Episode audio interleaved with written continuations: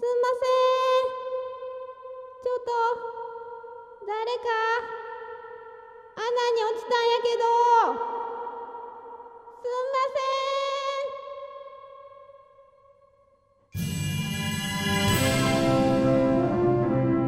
ぬかるみ太鼓のえらいすんません第4話近所迷惑ですんませ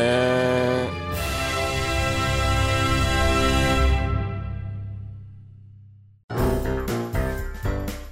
ちょっと奥さん聞いたあの302号室のぬかるみ妙子さんの噂あんなに溺愛しとった息子さんがな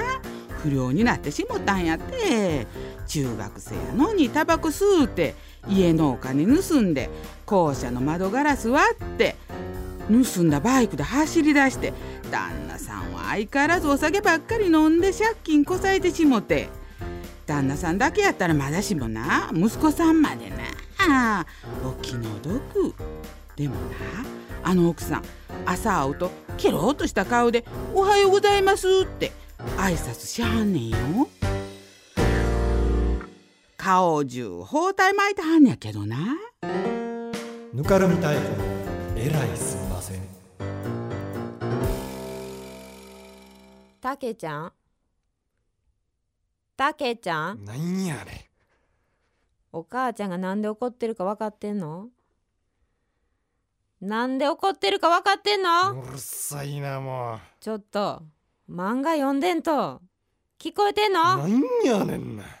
お母ちゃんがなんで怒ってるか分かってんの分かっとるわい俺のことが大好きやからやろうが俺のことをやめて愛してるからやろうあがな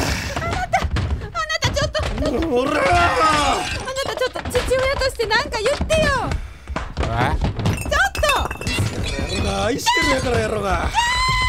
聞こえてはあ好きやからやろうが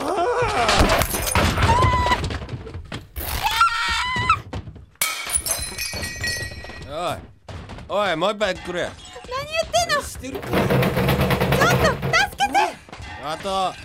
つまみもあそ大好きやからちゃんとあお前ないんかんなんないわよつまみなんか愛してるからやろうがなんでじゃ愛してるからちゃんとーこの店はつまみもせえへんのかここは店じゃないってばお前これでなんぼ取るつもりじゃー愛してるからやろうが酒を出せ酒を大好きやからやろうが酒飲まさんじゃい愛してるからやろうが酒持ってこいおい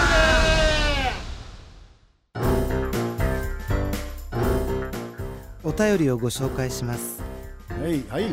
大阪市にお住まいのぬかるみ太子さんまたこの人か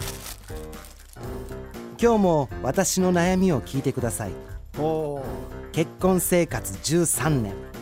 主人は私が話しかけても必ず「はっ」と聞き返します毎回「なんやて?」「あ」などと聞かれるとこちらも話す気がなくなってしまいます私は昔女優を目指してボイストレーニングをしたこともあったので滑舌には自信を持っています絶対に聞こえているはずできっと聞く気がないのだと思いますいつか主人に仕返ししたいのですがどうすればいいでしょうか先生どうすればいいでしょううーんこれはねこれはどうでもいいですねぬかるみ太鼓えらいすんません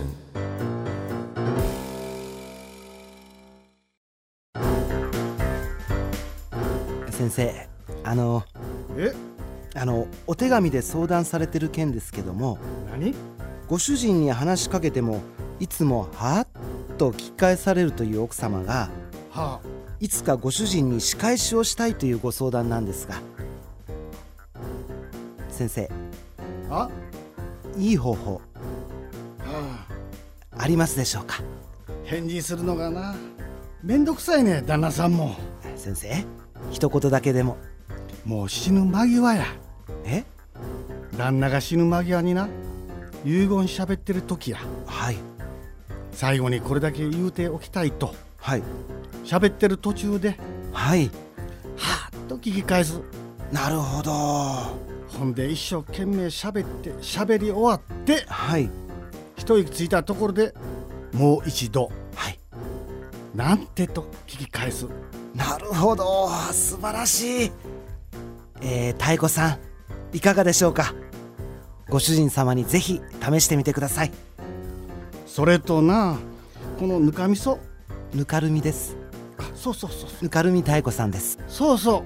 うあのぬかどこかさんね手紙をもう書いてこないでくださいぬかるみ太鼓のえらいすんません。ねえねえあなたえ私髪の毛切ったんわかるなんて髪型変えたんわかるあ髪私の髪何がもうもうええわあー夜ご飯何にしようはあ カレーかなカレーでいいあ夜ご飯カレーライスでいいですかなんてあ夜ご飯カレーライスはおがふえやばあがふらふーああそううんええよほんと高級ハンドバッグ買ってもいいあオッケー聞こえてるやんそんなもん買うぐらいやったらな酒や酒買うてこんかいやめて酒代よこさんかいやめてそのお金そのお金だけはうるさいやめてこれは子供のたけちゃんの給食費なんやからええどかんかいおいそら手離さんかい酒を飲まさんかい愛してるからやるがどっから出てきたんよ酒を飲ませろ大好きやからやるがなんでいつもこうなるの酒を持ってきてくれ